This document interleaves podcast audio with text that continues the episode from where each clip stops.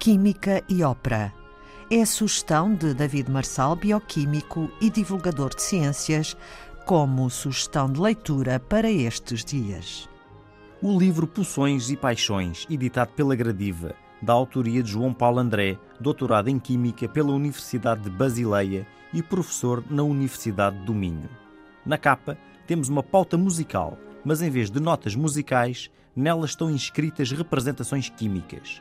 Em vez de colcheias, semicolcheias, pausas, estão representadas moléculas como a dopamina e a adrenalina que se dispõem por cima das cinco linhas da pauta. A capa dá-nos logo uma pista. As emoções que a música desperta necessitam de um suporte material para existirem. As nossas paixões vivem através da química das poções do nosso cérebro. Is my love alive? Can this be so? Of course. I knew the kind of thing your father would try. While you were fed on poisons every day, I fed my son on antidotes. Then I am freed from this sad doom. Tormentilla, tormentilla. Como escreve João Paulo André, a páginas tantas, enquanto espectadores de ópera, nós próprios somos um verdadeiro laboratório químico. Tantos são os processos moleculares e neuroquímicos subjacentes às emoções que se abatem sobre nós durante uma récita. Para isso contribuem os cerca de 86 mil milhões de neurónios que compõem o nosso cérebro e que estão em permanente comunicação uns com os outros.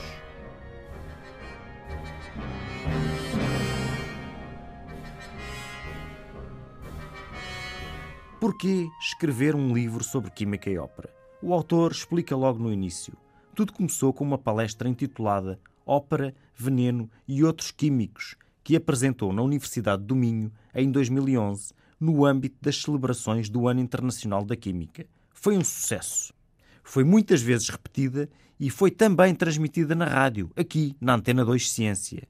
João Paulo André avançou depois para a escrita de um artigo, publicado em 2013 na revista Journal of Chemical Education, onde conta como é que as intrigas e os venenos da ópera podem ser usados para ensinar química. Este artigo foi notícia na imprensa nacional e internacional. O famoso jornal da Boston Globe dedicou-lhe atenção. O impacto encorajou o autor a avançar para o livro.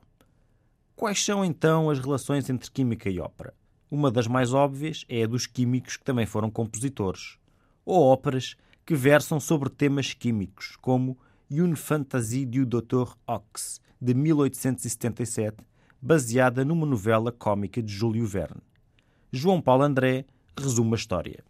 Acolitado pelo seu assistente, Gedeon Hygiene, o Dr. Ox oferece um novo sistema de iluminação a gás à pequena cidade de Kikendone, onde tudo acontece de forma extremamente lenta, desde os ritmos biológicos aos namoros, que chegam a durar uma década.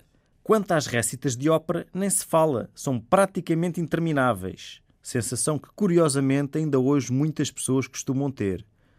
O verdadeiro interesse do Dr. Ox era, no entanto, outro.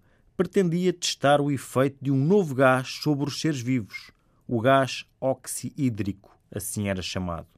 Junte-se o apelido do cientista ao do seu assistente e logo se perceberá qual o gás em causa. O autor não o diz, mas digo eu, o nome do gás que resulta da junção do apelido do cientista Dr. Ox e do seu assistente Gedeon Hygiene é obviamente oxigênio. A propósito, 2019 é o ano internacional da tabela periódica, que será uma nova celebração da química. Is my love alive? Can this be so? Of course. I knew the kind of thing your father would try. While you were fed on poisons every day, I fed my son on antidotes. Then I am freed from this sad doom. Tormentilla, Tormentilla. I do not know if I am reconciled.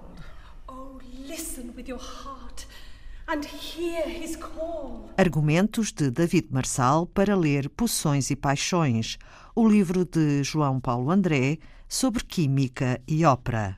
Uma edição gradiva.